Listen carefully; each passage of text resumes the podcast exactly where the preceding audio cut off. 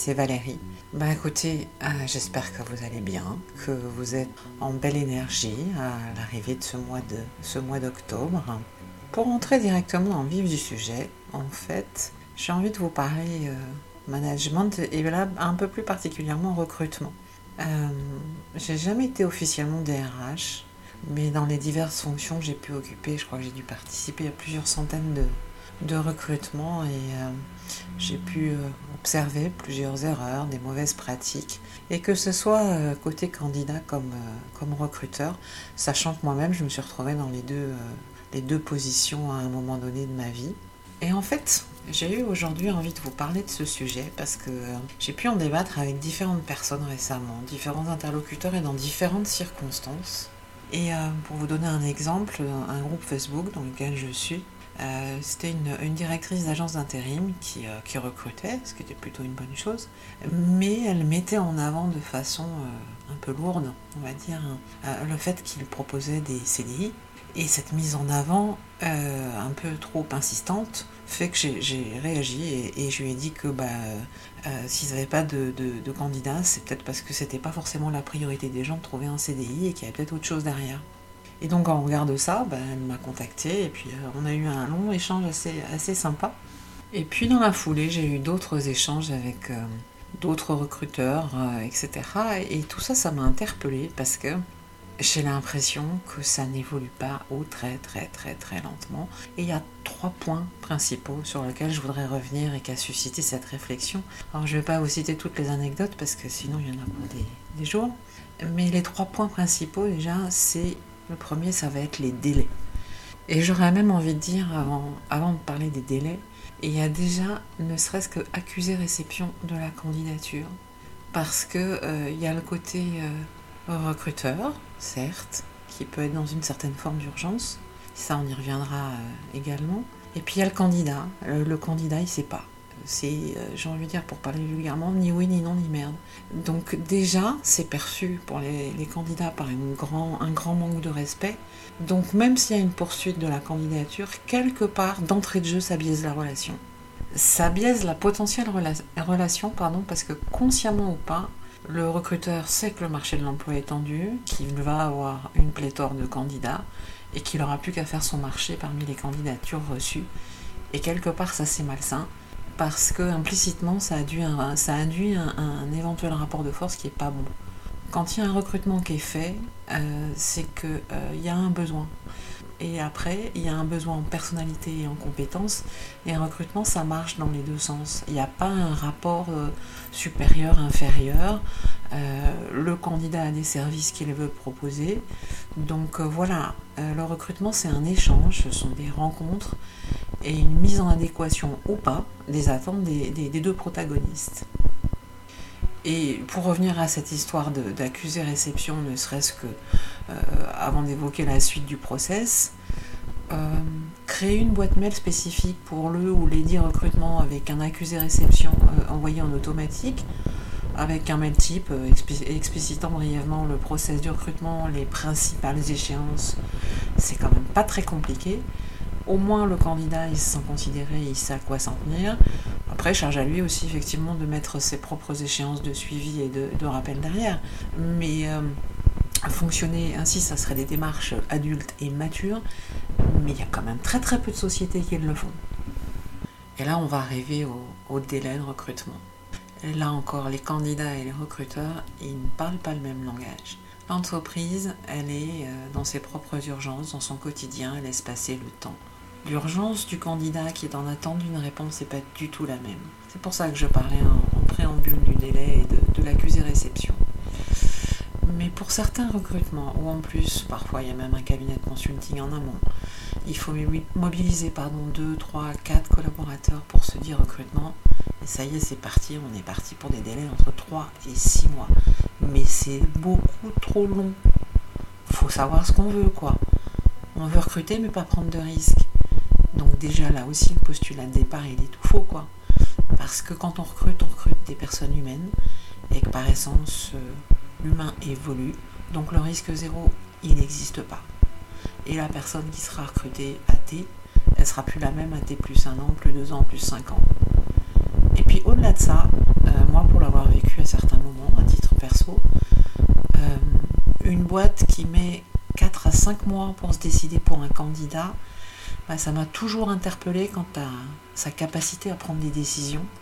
Et puis, euh, ça m'interpellait aussi en me disant si ça fonctionne comme ça en interne et que le circuit décisionnel, il est aussi long dans l'exercice du job au quotidien, moi là aussi ça met des bip quand même. Hein. Mais le fait d'avoir des délais aussi longs, en plus, ça a double, double effet euh, sournois, j'ai envie de dire.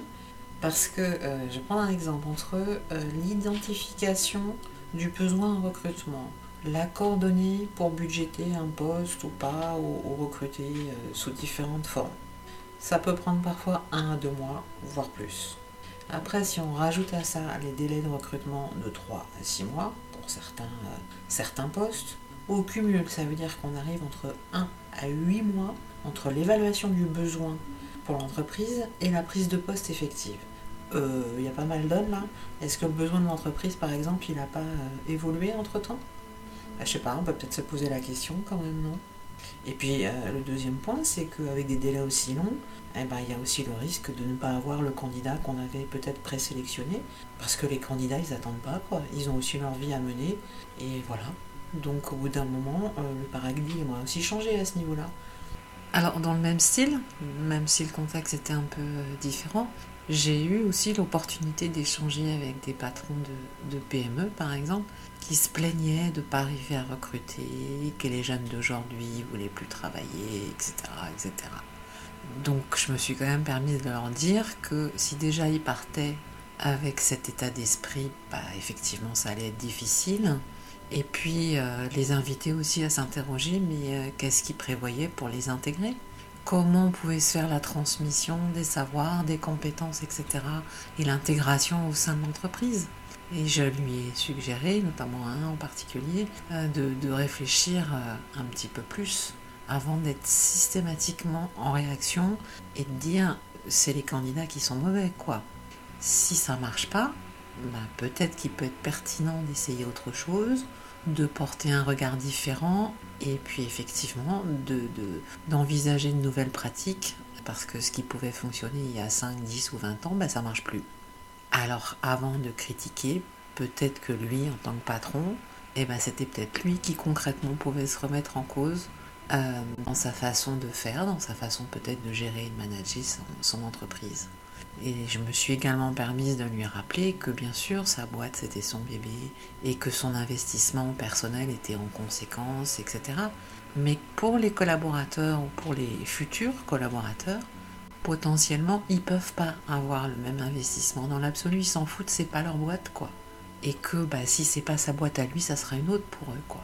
Alors oui, ça pique, hein, les égaux ils en prennent un coup, on est bien d'accord. Et je me suis aussi permise de leur rappeler que bah, c'est eux les boss, c'est eux qui donnent l'impulsion et donc les ressources. Et donc par rapport à ça, si lui ne change rien, il se passera rien.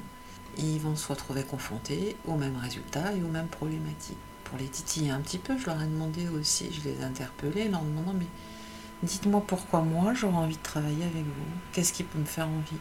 Donnez-moi des arguments. Et c'est là où, euh, à part me dire que c'était un CDI, bah, il n'y avait pas beaucoup d'arguments derrière. Quoi.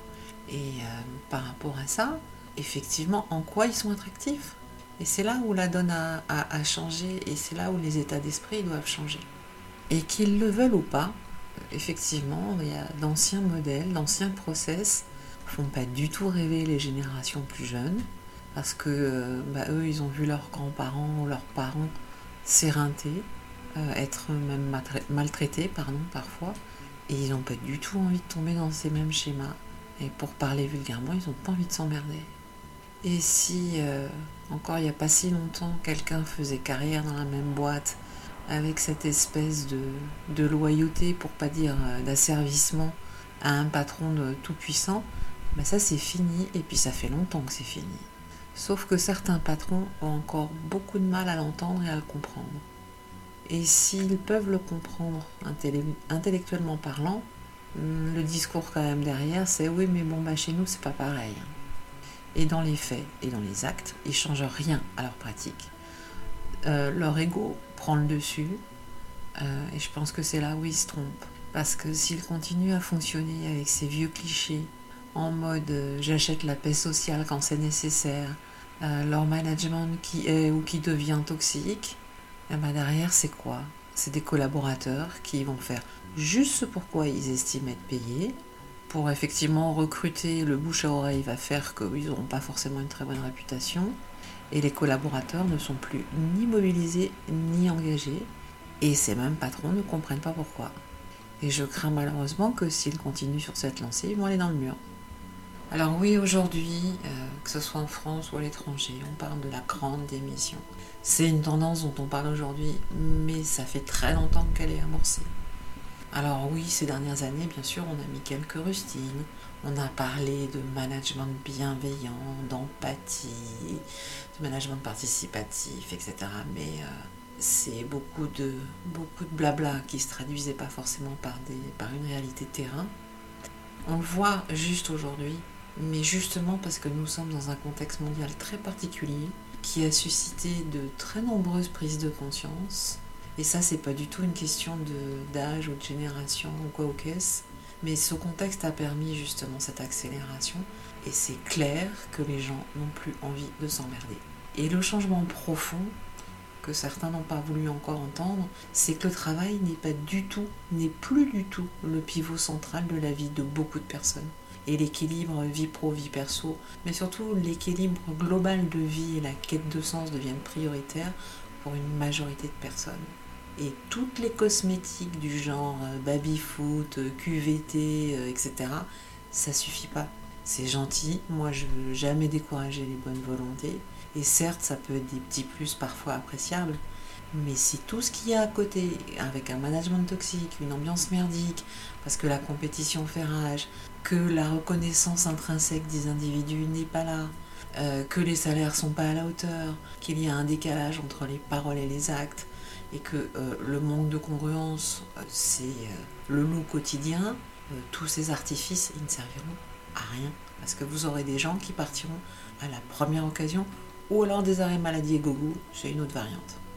Et c'est là où on peut rencontrer de, nombreuses frictions qui sont, j'ai envie de dire, symptomatiques. J'ai envie de dire symptomatiques de l'état d'avancement des prises de conscience des uns et des autres. Et c'est là parfois, ben, ça devient le grand écart, parce que certains ne se rencontrent plus, certains ne parlent plus le même langage, et les attentes sont plus les mêmes. Alors, messieurs et mesdames les recruteurs, si je pouvais me permettre de vous donner juste quelques conseils tout bêtes, tout simples. Soyez simple, faites preuve de transparence, faites preuve d'humilité. Et je vais vous présenter ces trois notions en six points. Le premier, commencez par arrêter de faire des annonces alambiquées, de chercher des moutons à cinq pattes que vous allez rémunérer avec des salaires plutôt médiocres alors oui, je sais, l'argument en France, c'est euh, les charges, la fiscalité, blablabla. C'est vrai. En France, euh, c'est clair que l'administratif est particulièrement fastidieux et lourdingue pour les entrepreneurs. On voudrait décourager les gens que l'on s'y prendrait pas autrement. Ok? Mais il faut aussi arrêter de se cacher derrière son petit doigt et arrêter l'hypocrisie parce que de l'argent il y en a, l'abondance elle est là. Bien que certains nous disent le contraire. Mais la première volonté d'une entreprise en règle générale est de rémunérer l'actionnaire et de lui verser des dividendes. Et même si ce n'est dit qu'à mot couvert, toutes les entreprises fonctionnent sur ce schéma, non dit mais implicite. Alors bien sûr, ça varie selon la taille et la structure de l'entreprise, mais ça reste le premier but.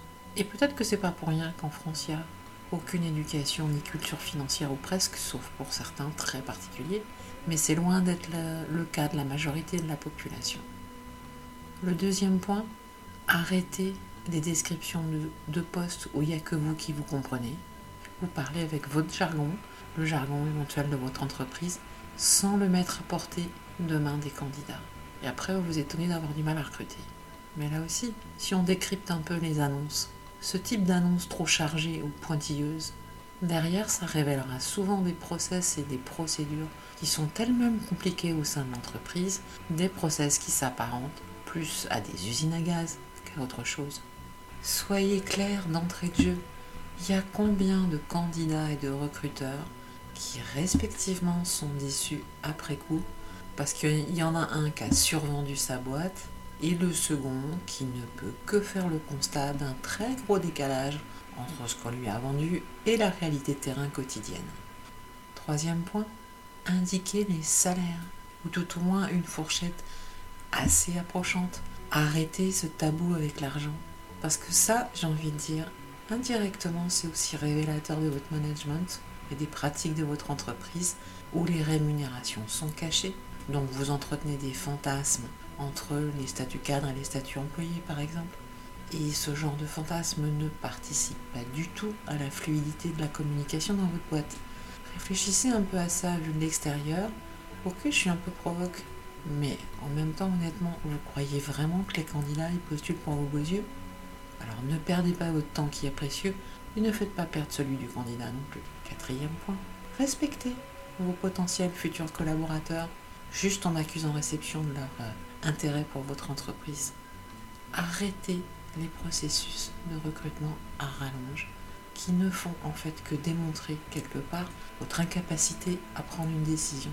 Vous êtes responsable, vous êtes payé pour prendre des risques à un moment donné. Vous faites des erreurs comme tout être humain, vous en avez fait, et vous continuerez à en faire, et vous les assumerez.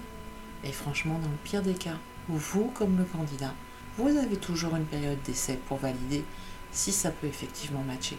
Alors le risque, il est plutôt limité quand même. Hein. Sixième point, faites preuve d'humilité. Arrêtez d'avoir l'arrogance de penser que parce que vous offrez un job, vous avez le beau rôle. Comme je l'évoquais plus haut, oui, bien sûr, le marché de l'emploi est tendu. Mais si vous conservez cet état d'esprit, bien sûr, vous allez arriver à recruter, mais avec un postulat de départ qui est faussé. Le candidat, il fera quelque temps dans votre entreprise, mais le cas échéant, il ira très vite voir ailleurs si les conditions ne lui conviennent pas. Et vous, bah, vous continuerez à pester comme quoi vous avez du mal à recruter, blablabla. Bla. Si vous ne changez pas vos méthodes, vous allez accroître vos difficultés. Alors parce que bien sûr, vous allez arriver à combler les trous, mais votre équipe qui est déjà en place, elle va finir par s'épuiser, se démobiliser, parce que vous aurez trop tiré sur la corde. Alors vous allez arriver à contenir vos dysfonctionnements internes pendant quelques temps. Mais vous savez aussi que la vérité finit toujours par se savoir. Donc vos dysfonctionnements internes, ils vont finir par transpirer à l'extérieur, auprès de vos clients, vos fournisseurs, vos prestataires, vos partenaires. Vous allez arriver à contenir les choses pendant quelques temps, vous allez rattraper le coup une fois ou deux peut-être, mais à terme, vous allez risquer des dysfonctionnements majeurs qui risquent aussi de mettre en péril la pérennité de votre boîte. Alors, euh, restez cool et changez vos pratiques. Vous savez bien que ce ne sont pas les autres qui doivent changer ou qui changeront. Il n'y a que vous vous qui pouvez prendre la décision de changer et personne d'autre. Je crois que vous connaissez la, célèbre phrase que l'on prête à Albert Einstein. Tu ne peux pas espérer un résultat différent avec l'état d'esprit qui l'a créé. C'est pas qu'une citation. Faut savoir la mettre en pratique aussi de temps en temps. Alors le monde va vite. Le monde a changé et ces changements, ils sont irréversibles. Alors, respirez et back to basic, comme on dit. Arrêtez les blablas, revenez aux essentiels simplement avec fluidité et tout le monde s'en portera mieux. Un recrutement reste une rencontre, un échange. Ne l'oubliez jamais. Et il me semble que dans ces périodes de grande adversité, ça devient, ça va devenir plus que salvateur. Mais bon, ça c'est à vous de voir. Alors je ne doute pas de votre bonne volonté, de votre envie de bien faire, mais je me permets d'insister et débarrassez-vous de vos vieux process qui ne fonctionnent pas, qui ne fonctionneront plus. Clarifiez vos intentions et puis euh, osez, soyez créatifs et, faites-le euh, avec simplicité et dans la joie, quoi. Voilà les amis ce que j'avais envie de, partager avec vous au, vu des, derniers échanges que j'ai pu avoir sur ces sujets qui ont pu euh, m'inspirer et tout ceci aussi en, lien avec ce que j'ai pu voir, ce que j'ai pu vivre lors de mes propres expériences. J'espère que ça vous aura intéressé. Dites-moi ce que vous en pensez en, commentaire. Et puis, euh, bah, si vous pensez que ça peut intéresser des personnes euh, autour de vous, n'hésitez pas à leur partager. Euh, je vous rappelle la règle du jeu qui reste la même sur les réseaux. Alors, merci de, de liker, de vous abonner pour que l'on puisse rester connecté. Autour de vous, n'hésitez pas à leur partager. Euh, je vous rappelle la règle sur les réseaux sociaux. Alors merci de liker, de vous abonner afin que, l'on puisse rester connecté. Et puis par ailleurs, si vous souhaitez me contacter pour un accompagnement individuel, bah, vous avez le lien euh, pour le faire dans la barre de, de description. Alors je vous dis à très vite avec de nouveaux sujets et puis passez une belle journée ou une belle soirée selon votre heure d'écoute. À bientôt. Ciao.